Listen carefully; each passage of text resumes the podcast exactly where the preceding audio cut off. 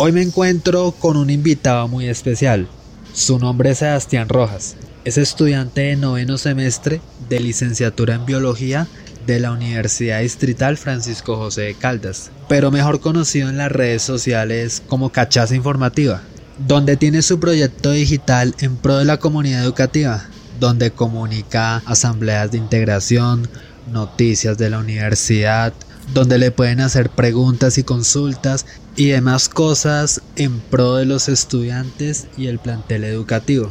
Sebastián, muy buenas tardes. Muy buenas tardes Juan, un gusto pues la invitación, agradecerte por pues digamos darme esta oportunidad de hablar y pues eh, espero que podamos conversar de todos los temas pues que, que se quieran abordar y pues también agradecerle al público que nos escucha donde sea que estén y al momento que lo hagan. Cachaza informativa, ¿por qué ese nombre? Bueno, Cachaza Informativa surge como un nombre de, primero, porque, bueno, es muy conocido el trago no solamente en la Disti, sino que también en todas las públicas de la cachaza. Y pues digamos, como cualquier joven universitario, pues digamos, he tenido como ese acercamiento, ese tipo de espacios de dispersión y pues digamos, por así decirlo, el trago que más me gusta o que más, digamos, ha pegado conmigo y demás, pues ha sido la cachaza. Entonces necesitaba como un nombre que reflejara como ese espíritu universitario en cierto sentido y pues informativo, pues porque una cachaza informativa, o sea, alguien que busca como que informar a las personas de todo lo que pasa en ese sentido, pues digamos en, el, en todo lo que pasa en la universidad. ¿Cómo nace esa iniciativa de informar a la comunidad educativa acá de la universidad? ¿Cómo nace ese proyecto en las redes sociales y hace cuánto lo empezó? Esa es una historia que es muy interesante. Yo realmente en todo el tema, digamos, informativo empecé literalmente como una mm, tía en WhatsApp. Entonces cada vez que había eh, asambleas y demás. Eh, me gustaba mucho subir en WhatsApp como la información que salía, también compartir flyers y demás de todo lo que pues digamos sucedía. durante el paro del 2021, pues digamos como que todos estamos en pandemia aún, está muy fuerte el tema digital. Entonces, un grupo de compañeros y compañeras me dijeron, deberías abrir como esa información a otro canal de información. Entonces yo pensé, bueno, en Facebook, digamos, se maneja el grupo de 2.UD, también está la página de los repres, entre otros. Entonces yo dije, bueno, eh, el único hueco que podría quedar sería Instagram. Instagram es un buen medio, pues digamos, para difundir muchas piezas digitales, para difundir información y demás. Entonces ahí fue como cuando decidí sacarlo en Instagram y pues desde ahí estoy trabajando desde entonces. ¿Cómo nace su proyecto de estudiar licenciatura en biología? ¿Y por qué escoger la Universidad Distrital? Mi historia con la distrital es, por así decirlo, algo compleja. Yo estudié en, la Universidad Distrital en el año 2014 de licenciatura en química. Entré y pues digamos todo ese bagaje universitario como que digamos me marcó en ese sentido, pero pues digamos en esos tiempos como que pues digamos las dinámicas eran muy diferentes. Entonces como que mm, no tuve como ese sentido de pues de estar pilo, de estar digamos pendiente de las cosas y pues digamos de poco en poco me fui como desinteresando un poco de ello. El punto es que terminó dicho semestre, yo me retiré y después inicié. ¿En qué semestre se retiró? En primero sí me pasó lo que le pasa a muchas y muchos compañeros. Y bueno, yo me retiré y empecé otro proyecto digamos, educativo. En este caso yo estudié Ingeniería Agroecológica en la Universidad Minuto de Dios durante casi seis semestres. Después de ello, por muchas razones económicas y personales, pues digamos, no pude como terminar dichos estudios y me retiré. Entonces, yo quería volver a estudiar. Y pues bueno, me surgió otra vez la idea de la distri. Mi vocación era como estudiar ingeniería forestal pero pues digamos como también le pasa a muchas compañeras y compañeros, pues era mi último ICFES, ya se iba a vencer y pues los puntajes son complicados, para nadie es un secreto.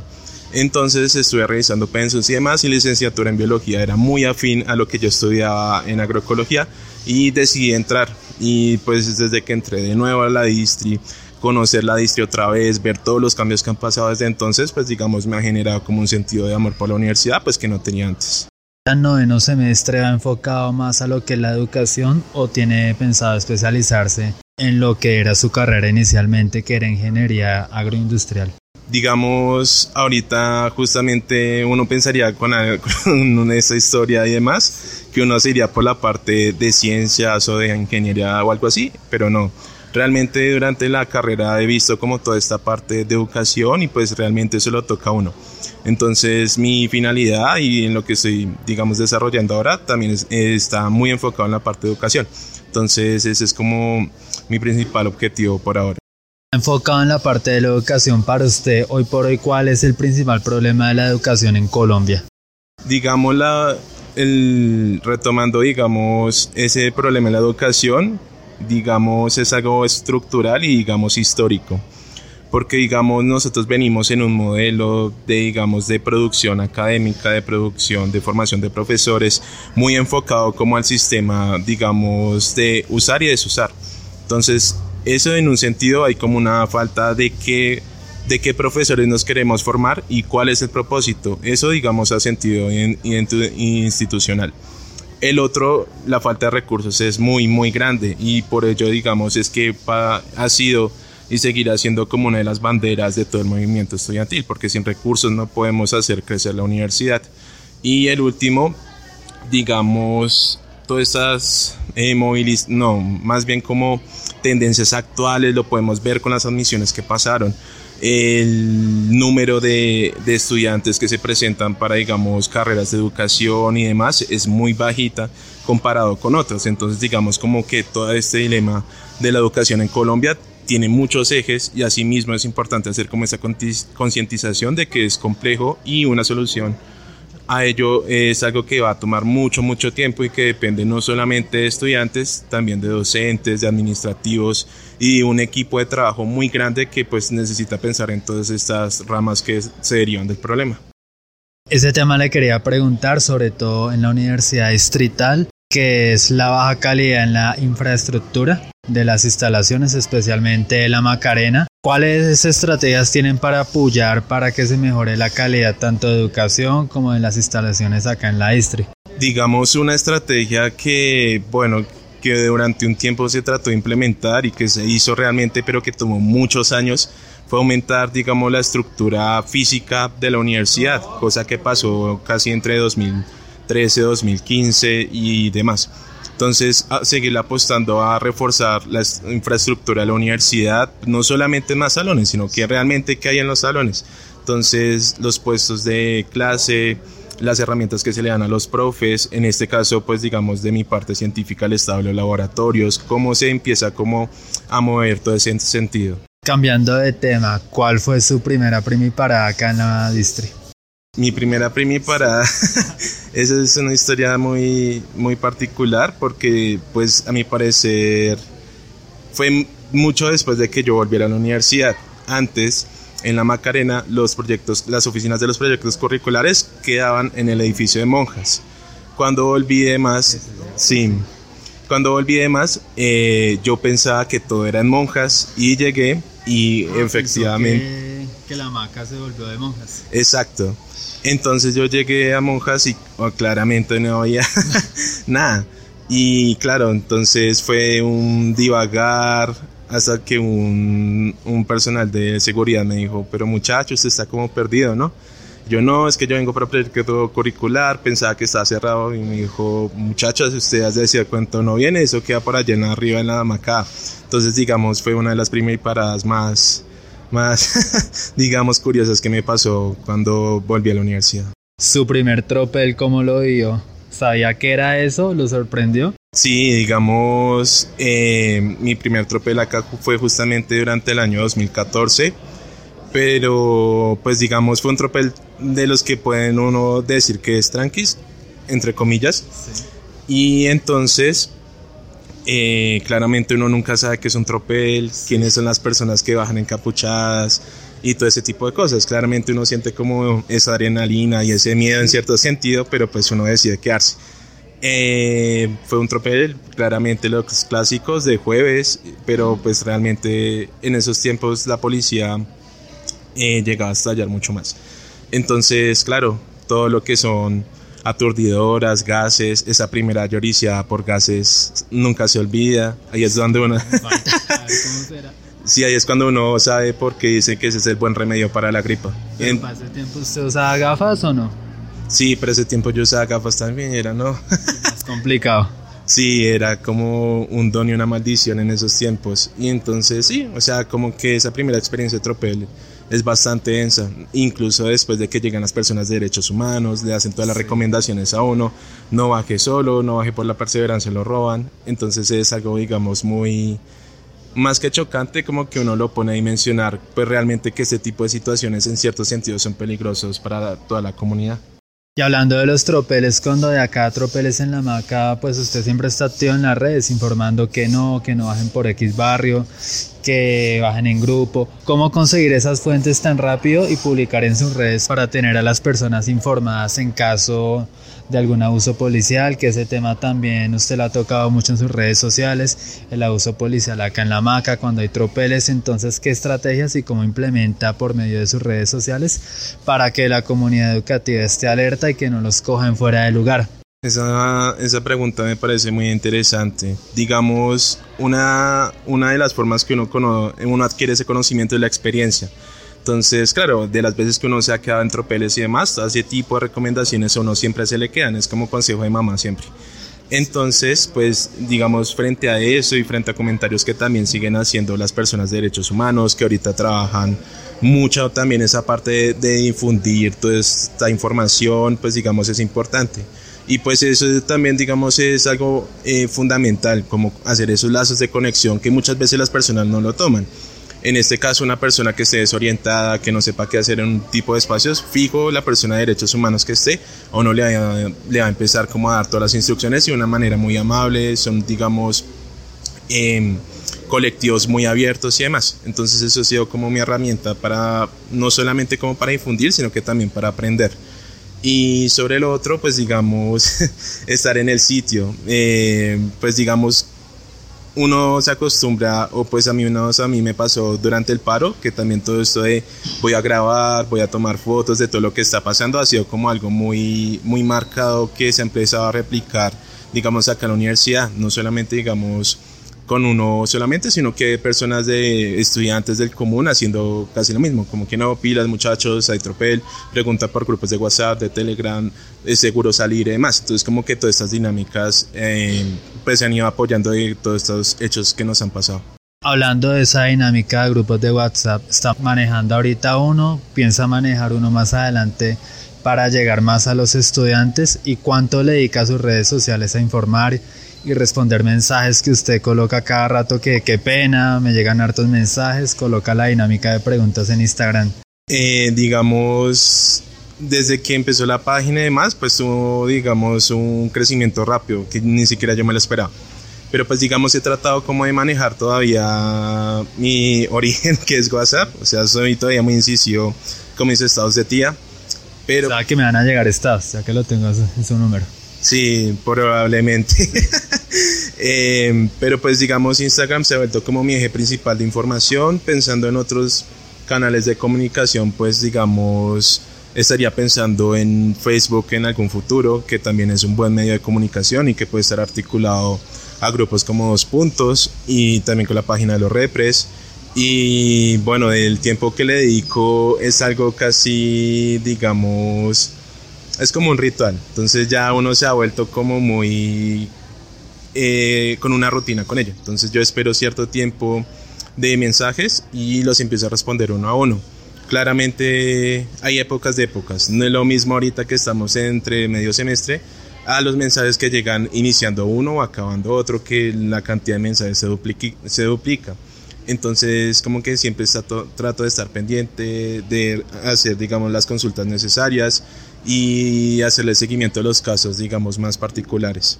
¿Alguna vez le han llegado denuncias por interno de abusos, alguna injusticia por parte de la policía y cómo lo maneja para dar una denuncia o ver qué paso se puede seguir en ese caso? Sí, digamos, algo muy más que particular, yo creo que es, hace el llamamiento de que no es lo mismo uno consultar una fuente de información, digamos, oficial de la universidad, que es algo ya muy serio, a consultarle a otra persona, a otro estudiante que puede ser alguien X. Entonces, digamos, a mí cuando me llegan casos, me cuentan muchas historias, me cuentan la situación al detalle. Cuando hay cosas, digamos, que ya se salen de mis capacidades, como es el tema de, digamos, en este caso, violencias basadas en género y denuncias policiales, lo mismo. Ese puente que he logrado, pues, digamos, como articular con varias personas que están en los diferentes colectivos, pues me permite tener ese apoyo y, pues, dar una solución realmente efectiva y, pues, digamos, empezar todos estos procesos. ¿Qué va a pasar a futuro con Cachaza Informativa ya cuando se gradúe? Está en noveno semestre. ¿Qué va a pasar con la página? ¿Quién la va a manejar? ¿Cómo va a ser el nuevo rumbo que tome? Basado en las noticias y en todo lo que publica. Sí, esa es una pregunta que me desvela mucho. a ver, las preguntas no me dan dormir. sí, literal, y ya cuando uno realmente está viendo que ya falta muy poco, eh, uno se lo cuestiona mucho. Digamos, cachaza para mí es como ese medio que no solamente proporciona información, sino que da, digamos, ayuda muy puntual. Entonces, digamos, a futuro, pues espero seguirla manejando, pues ya en mi vida de egresado, que espero que llegue algún día pero pues trataré siempre de, de tener como esa autoconciencia de si realmente yo no puedo soportar esa carga, si ya no tengo el tiempo para ello, claramente encontraré y buscaré un tipo, un equipo de trabajo que pueda, digamos, seguir en estas dinámicas y permitir que, digamos, este medio informativo pueda, digamos, perdurar en el tiempo. ¿Cuáles son los puntos altos y bajos acá en la Macarena, teniendo en cuenta de que a los profesores no se les han pagado y ellos siguen acá haciendo su labor por pasión? Digamos acá, digamos la Macarena, a mí me gusta decir que representa muchas de las problemáticas de la universidad. Tenemos el problema de infraestructura, que es un punto muy alto y que no solamente es el Estado, sino pues como ya saben, el hecho de que de la nueva facultad, eso significa muchas más personas estudiando aquí, entonces necesita pensar en ese punto, digamos, en un corto plazo. El tema de los profesores también es un punto, digamos, muy álgido, pues que digamos la rectoría se sigue excusando en que es un problema de pasar un Excel a un medio digital y demás. Entonces, digamos, esos serían como dos de los principales administrativamente. En estudiantil para nadie es una sorpresa, pues digamos todo el tema de consumo, todo el tema pues que rondea digamos todas estas dinámicas de esparcimiento y pues que son tan constantes. Otro también es el tema de género, el tema de género. Pero para su punto de vista el consumo, ¿cómo lo ve? ¿Bien, mal? ¿Ya le parece algo normal acá en este ambiente educativo? Yo creo que para la mayoría de personas ya se ha vuelto algo normalizado. Entonces, digamos, es muy normal de que uno esté un jueves en la tarde bien cansado, terminando parciales, terminando corte, que nos vamos a tomar algo en la universidad. Entonces ya eso es algo muy, mm, digamos, cultural, entre comillas, también en la Macarena. Pero pues digamos, todo tiene su límite. Entonces pensar de cómo esto se ha vuelto algo tan incidente, algo tan repetitivo, las dinámicas que esto maneja y pues digamos muchas de las personas que digamos están sumidas en este, en este cuento también algunas presentan problemas ya muy serios alrededor de ello, entonces como que también es un problema que uno, veces, que uno muchas veces no menciona y que es muy importante que se, se empiecen a construir todas las dinámicas que no sean, digamos, solamente en el tipo punitivo, porque realmente ¿qué soluciona una requisa? Pues no va a solucionar nada. Entonces es necesario como ser muy innovadores en este sentido para empezar a atacar esta problemática. Primer día que yo entré acá a la una profesora decía que las personas que consumían o tomaban alcohol en las instalaciones educativas se iban. Entonces yo la abordé con esa pregunta, ¿qué, qué pasaba?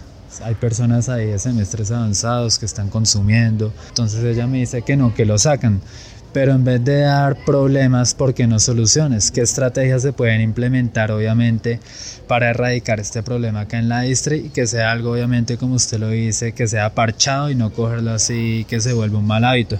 Digamos en ese sentido el autoconsumo, el autocuidado es muy importante porque pues para nadie no es una sorpresa tampoco que Sumado a estas problemáticas estudiantiles hay una red de microtráfico, digamos, muy grande que realmente no se conoce mucho de ello.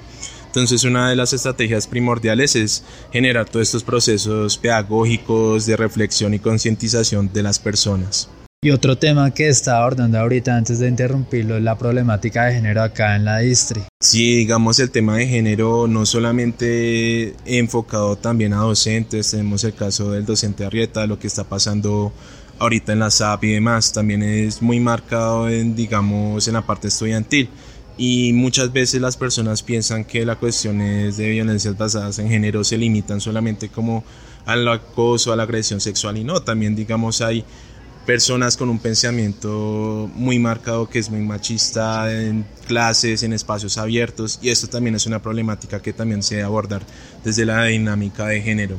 Digamos ahorita actualmente todo el trabajo que han hecho las personas de colectivos, de mesas, es valioso porque han puesto en la mesa este trabajo y es muy importante seguirlo poniendo en, no solamente en, encuentros en que llevamos como estudiantes, sino que también con administración. Entonces me parece que, que algo muy asertivo es seguir generando estos espacios de concientización y en especial de formación. ¿Qué mensaje usted le puede dar a los estudiantes que tienen esa rutina marcada? Me levanto, estudio, salgo de la universidad, otra vez para la casa, hago tareas y como usted mismo lo hace en las redes sociales, asambleas, actividades de esparcimiento, campeonatos de micro, ajedrez, que obviamente se salgan de la rutina y aprovechen la universidad porque es una etapa de la vida que no regresa. Aprovechar la universidad al máximo por medio de todas las actividades que brinda acá la y obviamente usted con sus redes sociales que incentiva a hacer esas actividades. Sí, eso me parece algo muy importante porque la mayoría del estudiantado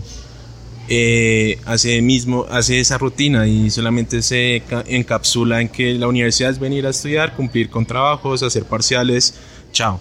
No, realmente la universidad, como bien lo decía Juan, es un espacio de formación personal muy grande y no solamente en el sentido de que, bueno, voy a formarme políticamente, voy a formarme en X o Y cosas, sino como yo me voy transformando alrededor de mi paso por la universidad para ser mejor persona. Ese debería ser como la idealidad y pues también uno asumirse o coger como ese riesgo de hablar de otros temas, en este caso volviendo al tema de género, porque no aprovechar este tipo de espacios, también empezar a promoverlos y demás. Entonces la idea es como salir con una formación muy transversal a todo lo que nos proporciona la UD. ¿Cómo aprovecho y aprovecha estos espacios todavía? Invitaciones. asambleas. Sí, invitaciones, las asambleas, todo hecho como ya al ser una persona pues que está metida en estos temas, pues digamos, personalmente me ha tocado informarme, he tenido que en ese sentido también formarme y pues realmente vale la pena, o sea, conocer esa perspectiva, hacer ese proceso de reflexión y de construcción es muy importante, no solamente como, pues digamos, estudiantes, somos sujetos políticos y sujetos históricos y tenemos que tener eso muy en cuenta siempre. Días pasados que estuvieron acá los de City TV entrevistando al rector de la Distri, obviamente las declaraciones de él fueron que la universidad está así por culpa de los estudiantes. Ellos se suben al techo y por eso es que se están cayendo los techos. Que los baños están con agua, que a los profesores no les hemos pagado, como usted mismo lo decía, que no hemos actualizado la base de datos en Excel. ¿Qué mensaje usted le puede dar al rector en este momento? Esperando si Tarazona o alguna persona de la administración eh, escucha este programa, eh, básicamente enviarle el mensaje de que realmente no están trabajando para la comunidad, sino que están trabajando en pro de una, de una dinámica que no le está aportando nada a la comunidad estudiantil. Digamos, con esta actual rectoría uno ve mucho que empiezan a promocionarse por videos de por videos en Facebook, por flyers y demás, pero realmente eso qué impacto tiene, realmente qué se está haciendo. Del discurso al hecho hay mucho y es algo que la universidad no está haciendo y que el tiempo se está pasando. Va a cumplir un año de rectoría el señor rector qué avances de la reforma universitaria, cómo va la política de género, por qué no se ha terminado de actualizar el sistema de los profes, qué va a pasar con las reformas curriculares, cómo se va a manejar los rubros. Entonces son muchos temas que digamos se dejan muy de lado y que la administración realmente, aunque predica, no aplica. Sebastián, muchas gracias por su tiempo, por aceptar la invitación y un mensaje que le quiera dar tanto a profesores, compañeros y compañeras que hacen parte de la Universidad Distrital. No, Juan, muchas gracias a ti. Un mensaje, pues digamos, la universidad vale la pena tanto estudiarla, verla y seguirla construyendo. Entre todas y todos podemos hacer de nuestra alma mater algo muchísimo mejor. Imaginen lo poco que hemos logrado con lo poco que se ha hecho. Entonces la invitación para todas y todos es seguir aportando, que caigan a los espacios, que no descuiden tampoco su salud personal ni tampoco, sí, la dinámica que ahorita se está viendo de, de, problemas de salud es muy importante. Todas y usted, todas y todos son muy importantes y no saben todo el potencial que tienen, no solamente para nuestra universidad, sino que también para el país.